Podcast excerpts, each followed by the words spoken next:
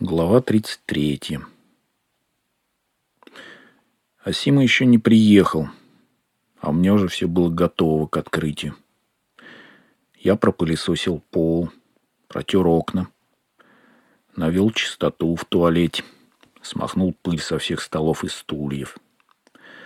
Попрыскал аэрозолем и отполировал до блеска перила на лестнице. Слегка прошел с тряпкой по витражу на лестничной площадке – Поработал метлой в саду, включил кондиционер в читальном зале и прибор, регулирующий влажность в книгохранилище. Приготовил кофе, заточил карандаши. В эти утренние часы, когда еще не появились первые посетители, библиотеку наполняла какая-то особая прелесть. Все слова и мысли взяли тайм-аут, тихо дремали. Я готов был делать все, чтобы сохранить здесь порядок, чистоту и покой. Останавливаясь у полок, я рассматривал безмолвные ряды книг, поглаживал корешки. Как всегда, в половине одиннадцатого зарокотал мотор Родстера. Появился слегка заспанный Асима. До открытия библиотеки мы успели перекинуться парой слов. «Если можно, я бы сейчас отлучился ненадолго», — сказал я. «Куда ж ты собрался?» В зал хочу съездить, потренироваться немного. То совсем здесь зачах. Конечно, дело было не только в этом. Мне очень не хотелось попадаться на глаза Сайки-сан, который обычно приезжал часам к двенадцати. Надо немного подождать, успокоиться, потом уже с ней встречаться. Асима посмотрел на меня, со вздохом кивнул. «Тогда смотри, будь осторожнее», я не наседкой надоедать с нотациями не буду. Но осторожность сейчас не помешает. «Хорошо, буду», — пообещал я. Я прихватил рюкзак, сел на электричку. Приехал в Такамацу, а там с вокзала на автобусе добрался до зала. Переоделся в раздевалке в спортивный костюм. Поставив плеер мини-диск принца, взялся за свои обычные упражнения — Поначалу растренированное из-за долгого перерыва тело отчаянно протестовало, но постепенно все пришло в норму. Организм сопротивляется нагрузке, это нормально. Моя задача успокоить его, перебороть эту реакцию. В ушах грохотал Little Red Corvette. Вдох, пауза, выдох. Раз за разом в том же ритме. Я нагружал мышцы на полную катушку, почти до предела. Пот катил градом. Майка промокла насквозь, тяжело липла к телу. Пришлось несколько раз подходить к поилке с холодной водой. Организм требовал жидкости. Переходя по давно установленной системе от тренажера к тренажеру, я вспоминал Сайки-сан. То, что между нами произошло. Не буду ни о чем думать. Легко сказать. Я сосредоточился на работе мышц, растворяясь в ритме. Тренажер, нагрузка. Раз, два, раз, два. Одно и то же. Принц выводил в наушниках «Секси мадафакер». Головка еще немного побаливала. Мочиться было больно. И по-прежнему красная. Кожа не успела загрубеть. Еще молодая чувствительная. Голова пухла от диких сексуальных фантазий – блуждающего голоса принца, разных цитат из книг. Смыв в душе пот, переодевшись в чистое, я на автобусе вернулся на вокзал. Зашел перекусить в первое попавшееся заведение.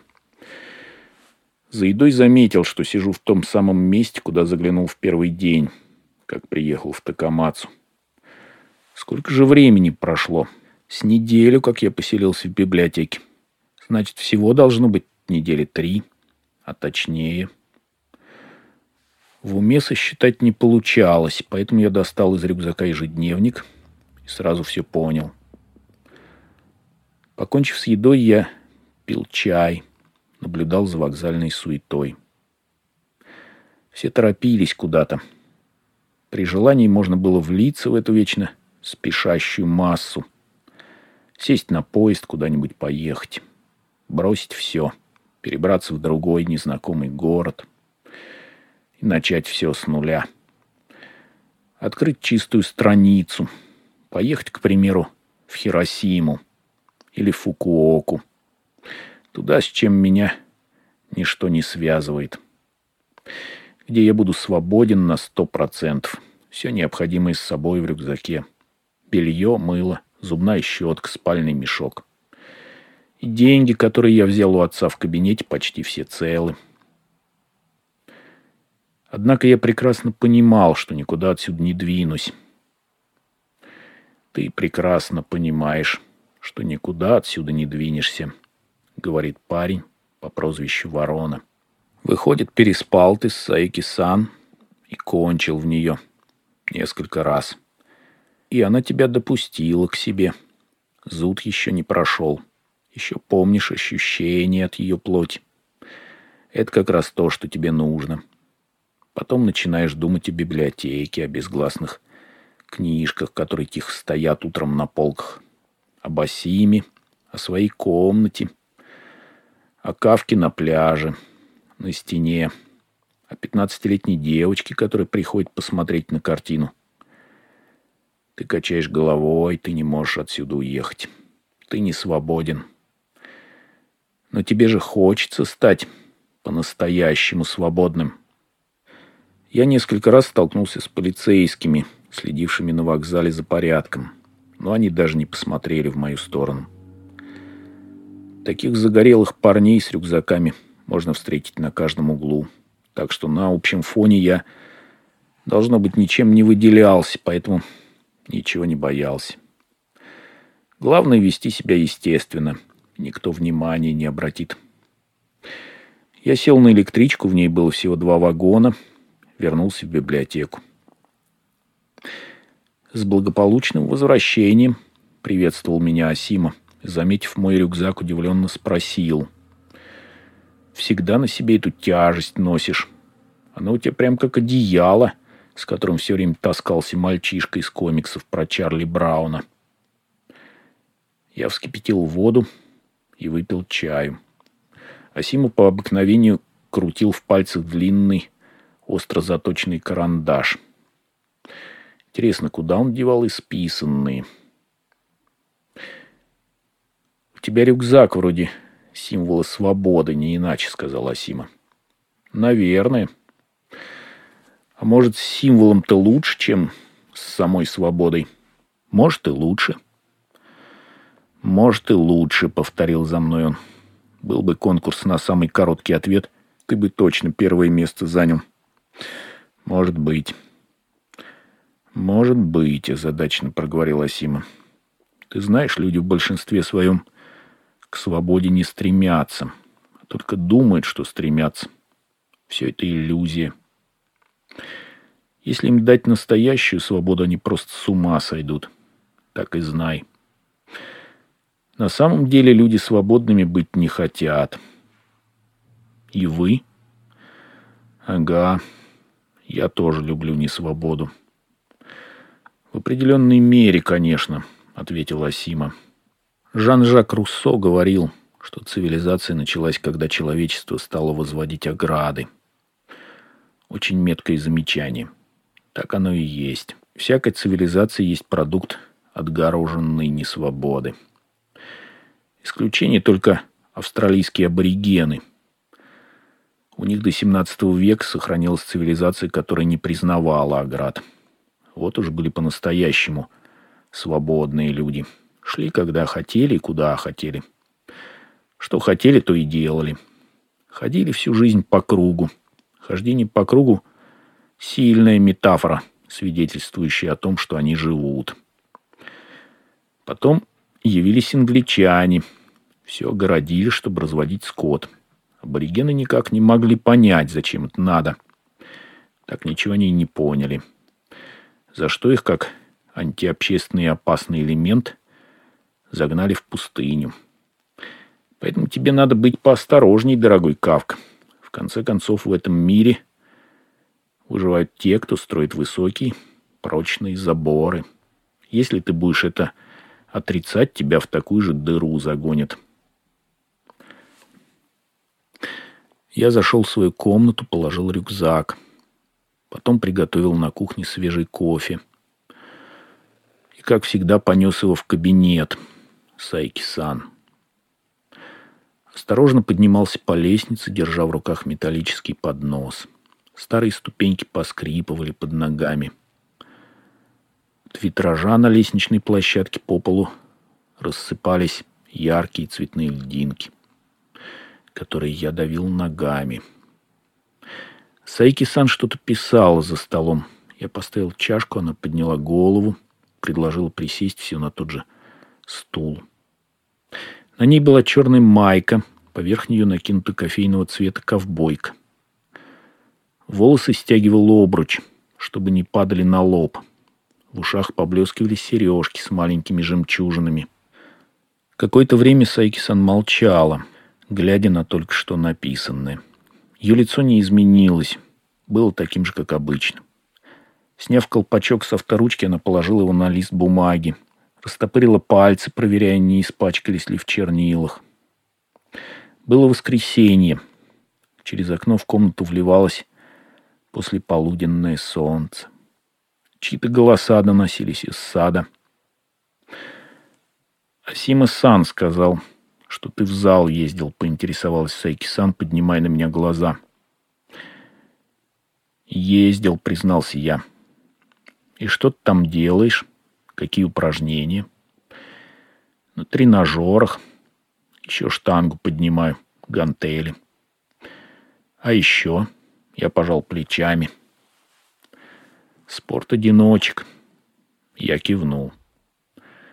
Хочешь стать сильнее? Слабаку не выжить. Особенно в моем случае. Потому что ты один. Мне помощи ждать не от кого. Во всяком случае, до сих пор мне никто не помогал. Поэтому остается надеяться только на себя. Для этого надо быть сильным, как одинокая ворона. Поэтому и имя я себе такое придумал — Кавка. Кавка по-чешски ворона. Хм. Значит, ты ворона, удивилась Сайки-сан. Да, сказал я. Да, сказал парень по прозвищу Ворона. Но ведь нельзя все время так жить. Думать, что ты такой сильный и стеной от всех отгородиться. На всякую силу найдется другая, еще сильнее. Таков закон. Потому что сила превращается в мораль. Ты ужасно сообразительный, улыбнулся она. Знаете, какая сила мне нужна? Не та, когда кто кого.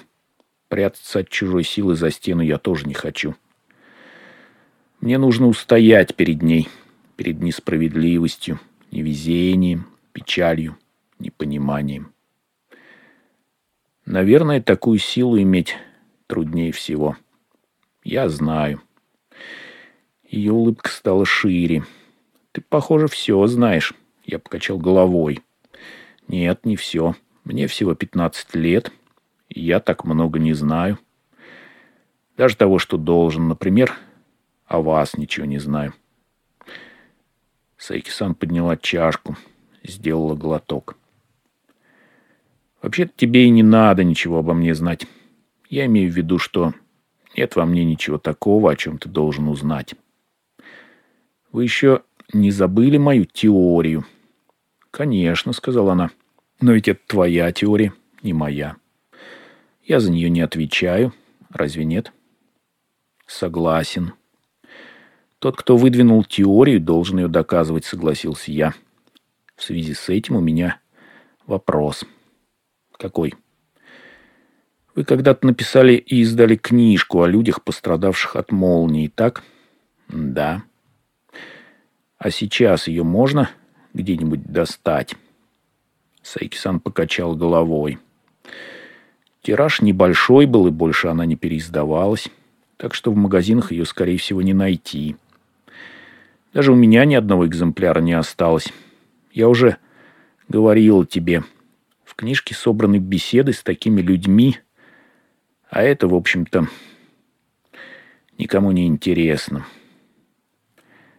А почему тогда вас это заинтересовало? В самом деле, почему? Может, в этом был какой-то символический смысл. Или просто захотелось занять себя чем-то, поставить перед собой цель, голове и ногам, работу дать. Сейчас уже не помню, что меня подтолкнуло. Так пришло вдруг в голову и начала. Стал писать, хотя в деньгах тогда особо не нуждалась. И время свободное было, и в принципе могла делать, что хотела. Работа меня очень увлекла.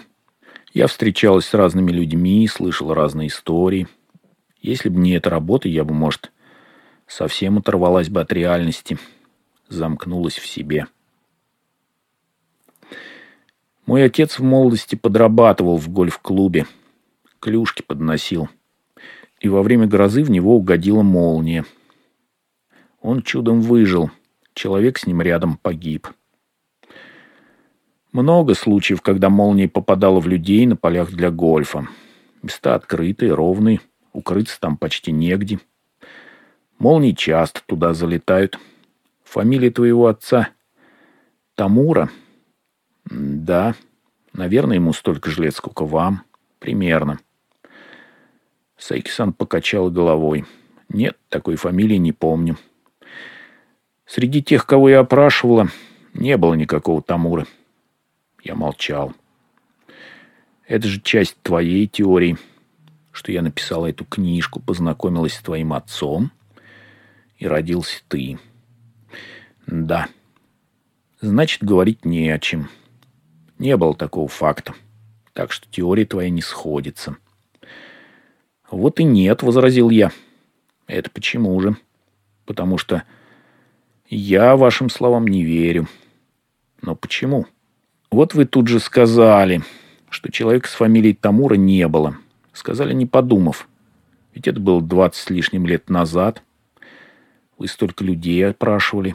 Разве можно так сразу вспомнить, был среди них Тамура или нет? Покачав головой, Сайки-сан отпила еще кофе. На лице ее мелькнула совсем бледная улыбка. «Тамура Кун, я...» Начала она и смолкла, подбирая слова. Я ждал.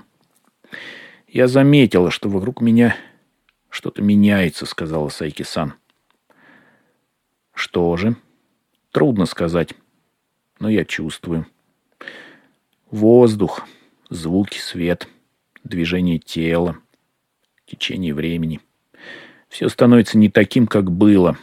Изменения едва заметны, но они накапливаются постепенно и будто сливаются в общий поток. Сайки-сан взяла свой черный манблан, посмотрела на него, аккуратно положила на место и взглянула мне прямо в глаза. И то, что между нами произошло в твоей комнате прошлой ночью, скорее всего, тоже к этому относится. Правильно мы поступили или нет, я не знаю. Но я тогда решил для себя, что гадать смысла нет, и подумала, раз попали в поток, пусть несет. Куда вынесет, туда и вынесет. Можно я скажу, что о вас думаю? Да, конечно. Мне кажется, вы хотите заполнить потерянное время. Может быть, ответила она, немного подумав. Почему ты так считаешь? А я делаю то же самое. Заполняешь потерянное время? Да, начиная с детства. Меня так много всего отняли. Много важного. Сейчас надо вернуть хотя бы кое-что. Чтобы жить дальше. Я кивнул. Это необходимо. Человеку требуется место, куда можно вернуться. Сейчас мы еще можем успеть. И я, и вы.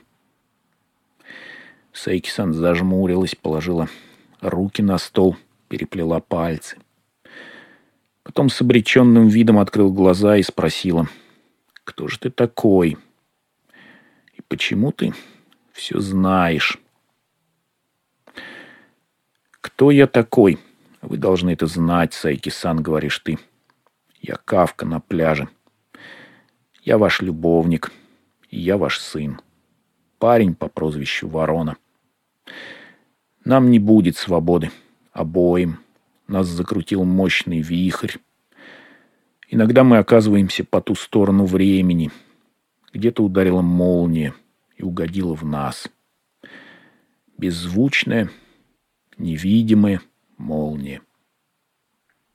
В ту ночь вы снова любили друг друга. Ты слышишь, как заполняется пустота внутри этой женщины. Так же тихо осыпается в лунном свете мелкий песок на берегу моря. Ты задерживаешь дыхание и прислушиваешься к этим звукам. Теория. Так, не так, так, не так. Вдох, пауза, выдох. Вдох, пауза, выдох. В голове словно живая желеобразная масса, не смолкая пульсирует принц. Всходит луна — Начинается прилив. Морская вода устремляется по руслу реки вверх. Нервно раскачиваются ветви кизила под окном. Ты прижимаешь ее к себе, и она прячет лицо у тебя на груди. Ты чувствуешь на голой коже ее дыхание. Она проводит рукой по каждой твоей жилке, каждой мышце.